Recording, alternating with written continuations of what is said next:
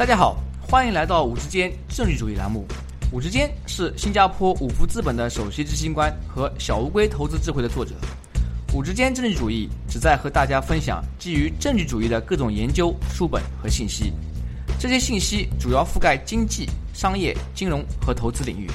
在本节目中，我们不会讨论任何五福资本的投资产品信息。所有嘉宾的意见都是他们的个人意见，和五福资本无关。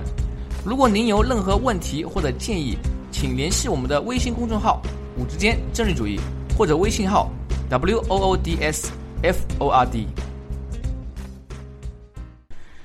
各位听众朋友，早上好，欢迎来到“五之间政治主义”栏目。今天我的嘉宾是陈钊先生。陈钊先生是复旦大学经济学博士和教授。陈教授现任复旦大学中国社会主义市场经济研究中心常务副主任。他长期研究中国经济，涉及的领域包括发展经济学、产业经济学、政治经济学、环境经济学等。他的研究论文发表于《中国社会科学经济研究管理世界》（Journal of Comparative Economics） 等国内外学术期刊。今天我们要讨论的话题是：中国需要怎样的产业政策？陈教授您好。欢迎来到我们的节目。嗯，你好。一谈到产业政策，大家往往会想到日本、韩国以及中国台湾的例子。能否给我们的听众朋友们稍微介绍一下日本、韩国的产业政策？站在今天回头看，他们当时的产业政策算不算成功？好，呃，那其实先说一下，就是讲到产业政策啊，其实产业政策是有不同的类型的啦。那我们这里讲到的呀，就是历史上日本、韩国，包括中国台湾啊，说产业政策比较成功。这个呢，主要是指其中的叫做扶持性的产业政策，就是政府通过政策啊，对某些特定的产业进行扶持啊，给一些鼓励性的政策。这种产业政策呢，还有其他的，至少可以还有两种吧，比较重要的一种就是竞争性的政策，就是怎么样保持市场的这个竞争这样的一个环境啊。还有一个呢，叫规制性的政策，就是说我对一些特定的产业啊或者行业进行一些管制或者说规制啊。对中国来讲，可能最相关的，比如说我们对环境污染污染行业啊进行规制。那么这里面刚才啊主持人讲到，就是说我们讲这个日韩这个经验的话呢，其实主要是他们关于历史上关于扶持性的产业政策的经验。那确实就是说，在发展的早期啊，日本也好，韩国也好，他们对一些当时看来是支柱性的、很重要的一些成长性产业，比如说汽车产业，给了一些啊产业政策、扶持性的产业政策，包括韩国、日本也是，就是我们现在知道的，比如他们的电电子信息产业，事实上也曾经有过啊非常重要的一些政府的支持。那么一般认为呢，就是日本跟韩国，特别是日本呢，会认为是一个比较啊产业政策比较成功的一个典型吧。但其实呢，在学术上也是有争论的。这个怎么说呢？就是说，其实啊，我们这个社会科学的研究啊，包括经济学是吧？就是呃，最困难的一点，其实我们不知道反事实是什么。什什什么叫反事实呢？就是说，我们不知道如果当时历史上日本没有出台那些产业政策、扶持型的产业政策啊，那么这个时候啊，我们现在今天回头来看，他们的汽车产业发展会怎么样？或者说啊，产业政策不是以当时的那种方式来来实施的，可能有些变化。那么效果又是怎么样？所以说这里面事实上是有啊有是有争论的，是有学术研究的空间的。但是不管怎么说呢，可以肯定的是，今天啊我们可以看到日本也好，韩国也好，在汽车行业、电子信息产业领域，事实上是有一些非常具有国际竞争力的一些品牌的。那这个事实上，这些品牌当初事实上是受到产业政策扶持的，所以它事实上经历了啊非常快速的成长。从这一点来讲呢，我们说。啊，总的来讲，我们还是认为倾向于认为他们的产业政策是总的来讲是比较成功的。好，那么在这里呢，我帮我们的听众朋友们啊，更好的理解一下，就是如果我们啊回过头去看日本、韩国过去四五十年的历史，在刚刚您提到的汽车行业啊，我们看到一些啊全球有名的汽车品牌，比如说日本的尼桑、本田、Honda、丰田等等。在电子信息行业，我们可以看到日本的索尼、东芝、韩国的三星等等。就这些成就来看的话，啊啊，特别像韩国这样一个小国家，人口也不多，能够有啊如此全球著名的品牌，可以说是一一项经济成就。但是呢，因为没有这个反事实研究，我们也不知道当时他如果没有推出这些扶持性的产业政策，会不会产生啊像三星啊、现代这样的大的品牌啊，这也是一个未知数。对，是这样的。所以说，啊，其实它有些您提到的品牌，可能也不完全都是这个政府扶持的结果，有些也是完全这个市场化的这个环境里面成长起来的。所以说，事实上我们也不能够呃忽视掉，就是也应该特别强调市场的作用。嗯，和日本、韩国相比，英美国家似乎更推崇市场自由竞争。那么，为什么有些国家政府它会推崇政府主导的产业政策？而另外一些国家则推崇市场导向的自由竞争呢？这里面事实上是有些原因的。那简单来讲，我觉得两点吧。第一个就是说，不同国家当时所处的发展阶段是不一样的。今天的英美啊，它这个各种这个市场的机制比较完善了，所以说呢，相对来讲市场可以协调啊，它市市场失灵的可能性小一点。所以这个时候呢，它更加会推崇市场的自由竞争。但是事实上，历史上在他们发展的早期，事实上也会有更多的啊扶持性的产业政策是有的。所以说，这个我们要历史的看，因为不同国家事实上处在不同的发展阶段啊。第二个呢，事实上也是和产业的发展阶段有关系的。我们还是看呃说日韩啊，比如说它的这个汽车产业也好，电子这个信息产业也好，历史上他们在发展早期的时候，相对来讲比较和当时的这个呃国际的这个比较领先的这个国家相比呢，他们相对来讲是比较落后的啊。我们所谓叫做处于这个幼稚产业的这个阶段，所以这个时候他们会有比较多的扶持性的政策。但是，一旦啊，它本国的产业成长起来了，它其实这个产业政策啊也会逐渐退出的。就是这个时候啊，啊，不能老是由由政府来帮你这个推着来让你来来走，而让你自己到市场上面去参与竞争。所以我们可以看到，就是历史的来看啊，以日韩的经验来看，都会发现产业政策的实施事实上是和一国所处的发展阶段，以及特定产业所处的这个发展阶段，它的这个技术水平都是有关系的。这里呢，陈教授提到一点非常有趣，就是说，大致来讲，当一个国家它的经济发展阶段，或者是某一个行业它的发展阶段属于比较初级、比较幼稚的时候，啊，那么这个时候呢，似乎有更多的国家政府会推行那些扶持性的产业政策，也可以说有一些保护性措施，或者是政府的补贴啊，鼓励让它在这个产业发展的初期阶段啊，能够有更好的环境，不至于被过多的高。强度的竞争啊，所掐灭。到后来，当他这个产业发展到一定的成熟阶段啊，就像我们的啊小孩子长到青年或者是呃壮年成年的时候啊，那么他有这个能力参与国际竞争、国际分工。这个时候呢，可能这个扶持性的产业政策它的啊有效性以及必要性呢就会减低很多。啊，对的，的确是这样的。嗯嗯。那么我们刚刚讲的是日本、韩国啊这些国家的产业政策。现在啊，我们回到我们国家中国，关于中国是否应该实施产业政策，我们的一些经济学家和学者们呢，存在着截然相反的观点。有些人觉得应该大力提倡，而有些人呢，则觉得应该比较谨慎。那么您对这个问题是怎么看的？确实，就当前啊，特别是 近这段时间啊，这个近来我们有有知名的这个学者啊，这个以以林老师、林毅夫老师和张文英老师为代表，就是。关于这个产业政策，中国的产业政策事实上是有一个啊截然相反的一个观点。但是我是觉得呢，就是说在这个问题上面啊，恐怕我们所面对的一个并不是一个就是要还是不要这样一种二选一的选择题。那这个我觉得稍微有点，就是好像把这个问题给极端化了啊。那么其实我们从实践来看啊，确实就是会发现中国的产业政策，这里我还是说扶持性的啊，中国的产业政策是非常普遍的。所以在这种环境下面啊，其实我们与其争论说要不要产业政策，那我觉得更实在的啊，更加紧迫需要我们做的是什么呢？比如说，我们可以针对一些特定的已经实施的产业政策，来做一些啊实证的研究，提供更多的证据，然后来告诉大家，哎，这样的产业政策它的效果是怎么样的，啊，是不是存在改进的空间？怎么样实施产业政策啊，能够使得我们这个呃全社会的福利有更多的改善？那我觉得这个可能就是说，即便我们倾向于说，那我本人也是认为产业政策要相对谨慎。那我觉得，但是给定我们已经中国政府非常积极的在这个实施各种产业政策，比如说我们有啊战略性新兴产业的扶持政策啊，我们有研发的补贴政策啊，然后我们有一些区域性的政策，比如说西部大开发呀，啊，比如说还有一些。呃，各种工业园区啊，这种地区指向的产业政策，这很多很密集。所以这种时候，与其我们争论要不要，还来还不如静下来看一看，得到效果怎么样，对吧？那另外这个是实践上面来看的了。另外一个从理论上来看的话，我们说呢，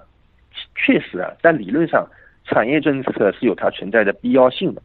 这个理论呢，我们就我们就呃讲其中的一点吧，就比较简单的，就是说有些产业它是明显存在着一个收益递增的特点的。什么意思呢？就是这个产业你现在也许不如别人，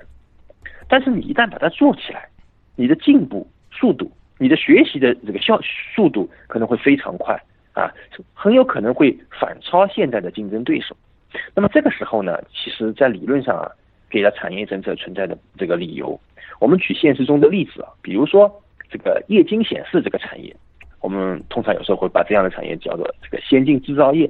这种产业有什么特点呢？第一个，就它需要大量的前期投资，就固定资产投资，规模投入很大，而且像这种产业，其实它技术更新也很快，比如说生产线。啊，一代一代，甚至一点五代、二点五代，更新非常快，每一次更新可能都是巨大的投入。那这个意味着什么呀？我完全依靠市场啊，企业就很难做这样的事情。前期投入很大，风险很大，对吧？可能需要有政府的扶持，这是一个。第二个呢，这样的产业啊，它这个技术进步啊，这个企业家包括这个工人啊，这个设计方啊，技术设计这些方面。它的这个 learning by doing，我们说叫干中学啊，这个效应是非常显著的，啊，这个时候啊，我觉得还特别值得强调的一点，就中国啊有巨大的国内市场，啊，这一点非常重要。我们有巨大的国内市场，所以这些前期的投资啊，固定资产的投入，都是可以被巨大的这个这个销售量给分摊的，所以我们是可以盈利的，对吧？所以中国可以做这样的事情。并且呢，其实还有一点，就是说这样的这种先进制造业、新兴，它事实上往往会有一些啊新兴产业的特征，有一些新的技术的呃这个变革，它具有一定的前瞻性。这就使得什么呢？就使得你在干中学的过程中间啊，你可能会有一些新的突破啊，或者说很快就和这个其他的这个国际竞争对手啊，甚至是呃站在一个差不多的一个起跑线上面。所以说这样就更可能有有可能就是反超对手了。比如说液晶显示，对吧？现在我们这个液晶液晶屏以前都是这个我们说都是有硬度的，是吧？现在比如说出来柔性的液晶液晶显示，对吧？那这样的话革新就非常快，这是一个例子。相对来讲传统一点的，比如说汽车产业也是的，啊，汽车产业我们也有巨大的国内市场。那这样的产业呢，中国可能以前做汽车啊做不过别人，啊，但是我们一旦啊，有了这个政策之后，如果我们有嗯，这个等会我们可以进一步去讲啊，比如说有这个更好的这个呃开放的这个呃政策，就是让那个更多的民营企业能够进入到这个领域里面来啊，包括我们说汽车产业里面不仅是传统汽车啊，我们现在还有比如说啊新能源汽车，那这样的话，我们跟竞争对手相比啊，更加是站在差不多类似的一个起跑线上面。更有可能就是赶超对手，所以从这个这些这个方面来看，我是觉得，啊，其实我们是啊有必要去实施一些产业政策。您刚刚提到，如果我们研究产业政策，从理论上来说呢，啊有很多支持的理由啊，就您举了液晶显示啊这个例子，以及汽车行业，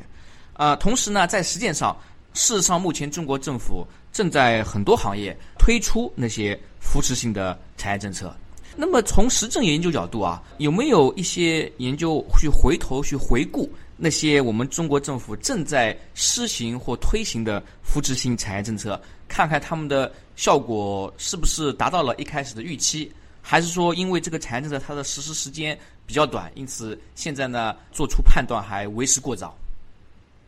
啊，这样的实证研究其实是比较少的。比如说我刚才讲到的，比如说液晶显示行业啊，嗯，比如说我们的先进制造业啊，一些包括比如说像汽车行业，其实我们也会有一些啊产业政策的。对于这种类型的产业政策的研究，呃，其实现在是比较少的实证研究。为什么呢？这样的研究其实确实是很难，因为这种政策呢，其实它往往往跟很多政策性的因素掺杂在一起，而且我们很难啊非常清晰的去识别。就是政策的效果，就是在这里面啊去找到因果关系。这事实上也是为什么，比如说像日本的产业政策，至今事实上还是有争论，而且相关的证据也非常少，也是同样的道理。那看来这是一个确实是一个比较复杂问题。这让我想到啊，我们呃现在经常讲的另外一个比较热门的话题就是 IT 行业，因为我在想，中国现在比如说在国际上领先的、有影响力的那些民族企业品牌啊，比如说啊那些市市值规模很大的 BAT 啊，像阿里巴巴、腾讯，嗯，他们在网络游戏啊、互联网啊等等啊上面的科技进步以及公司的效率，可能都是在全世界属于数一数二的。但是如果我们回顾呢，这个互联网这些公司的发展啊，很多人可能会有野蛮生长的感觉啊。当然，我这个不一定正确啊，这是我本身的这个个人呃感觉，呃，就是好像国家似乎没有一些针对性的互联网的产业扶持性政策。这个在您看来，是不是也是一个说有些行业它呃在偶然间或者其他原因，嗯，没有啊经过这些扶持性的产业政策，也能够发展成为世界领先的一些品牌或者是企业？OK，好，我们先来讲一讲您刚才提到的这些 IT 行业啊，它本身有些什么特点啊？嗯，第一个，它往往是新兴行业，嗯，对吧？前瞻性的行业，所以说和竞争对手相比啊，中国往往是大家都差不多同一条起跑线上的，这是第一个特点。第二个，干中学效应、规模效应非常非常显著啊！你比如说像这个阿里巴巴，比如说淘宝，对吧？如果没有中国巨大的市场的话，它发展不会这么快。啊，这事实上就是我们刚才讲的，就是说国内的巨大市场，事实上是有关系的。但是并不是说啊，有了这些条件之后，这样的产业啊一定要有扶持性的产业政策。事实上，就像你刚才说的，对吧？这些产业实际上我们并没有特别，政府甚至很多时候还没有想到，它就发展起来了啊，甚至发展的很快啊，就像你说的野蛮生长，对吧？说明什么？市场有时候是可以做的。在这种时候，我们并不需，并不一定需要有扶持性的产业政策啊，这是一个。但是第二个呢，我们话又说回来了，其实呢，对于这样的政策，它之所以能够这么快的发展，跟我们政府的一些做法也是有关系的。比如说，我们的教育啊，我们的人才培养，我们的人才培养能够给这些行业啊输送大量的高技能的人才，这是很重要的。但是这种产业政策和我们通常呃这种政策和我们通常理解的产业政策相比有什么区别呢？就我们通常有时候讲产业政策，它往往是。针对性的、指向性的，就是说我要扶持什么产业。但是如果我们不是指向性的，而是一种我我把它称之为叫普惠性的，就是我就培养高技能的人才，甚至我就投入一些呃巨量的资金去扶持一些这个研研究单位去做一些基础性的研究。这些政策它同样能够起到对我们相关的产业有一个促进作用这样一个效果。但它呢，可能不是指向性的，而是说对相关行业的这个企业啊都有效果，啊，所以我是觉得，刚才您讲的对，就是说这些行业总的来讲，我们并没有什么明显的针对性的产业政策，但它确实也是受到很多啊政府的一些政策的一些这个正的外部性的一些影响的。陈老师刚刚也提到这个普惠性的产业政策，事实上呢，啊，这让我想起可能也是类似于大学里边的基础课和专业课。啊，像基础课啊，数理化在各个行业都用到学科啊，那么他们呢可能就有一个普惠性的外部性特点。至于专业化，就可能啊，对于这感兴趣的本专业更加啊相关度高一些。您之前做过一项研究啊，特定考察了产业政策制定中遵循比较优势的重要性，能否和我们的听众朋友们分享一下这项研究？啊，是这样的，就是说啊，因为刚才讲到，其实我们产业政策有很多种啊，即使是扶持性的、鼓励性的也有很多种。那当时呢，我们我有一项研究，就是考察了什么呢？就是我们其中有一个政策啊，就说出口加工区政策。当时啊，也是学习这个国外经验了，因为中国希望通过这个出口来这个带动一些产业的这个成长啊，然后能扩大我们的这个呃增增增加快我们的这个呃经济的发展。那么这种政策呢，它有一个叫我们叫做地区指向性，就它往往啊是在某一个地区实施的。比如说啊，上海我们出口呃成立了一个出口加工区，对吧？那这就是称为叫地区指向性的政策啊。那我们当时呢就看了，就是说这样的成立出口加工区的政策，它有没有起到应有的效果，对吧？那么这种产业政策的效果应该是什么呢？就应该是说带动或者说促进本地的这个企业的出口。所以我们就看了这个事情啊，那么这个政策的还有一个有意思的是什么呢？就是一个地方啊，在成立它出口加工区的时候啊，它往往呃政府会明确，就我们想重点，比如说吸引或者说扶持哪些产业，也就是说呢，哎，我们会看到中国在不同的时候不同的城市或者说不同的地区啊，然后会有这个出口加工区的成立，然后即使成立了之后啊，它也是会对某些产业进行扶持，哎，所以我们就想看当地，比如说成立了出口加工区之后啊，在它的扶持产业里面，它是不是这些产业能够更快的促进出口呢？那我们的发现是什么呢？就是说总的来看啊，平平均来看，并没有一个明显的效果。但是我们进一步去看啊，就是说，如果你所选择的啊那些呃想扶持的产业、想吸引的产业啊，就是到你这个出口加工区里面，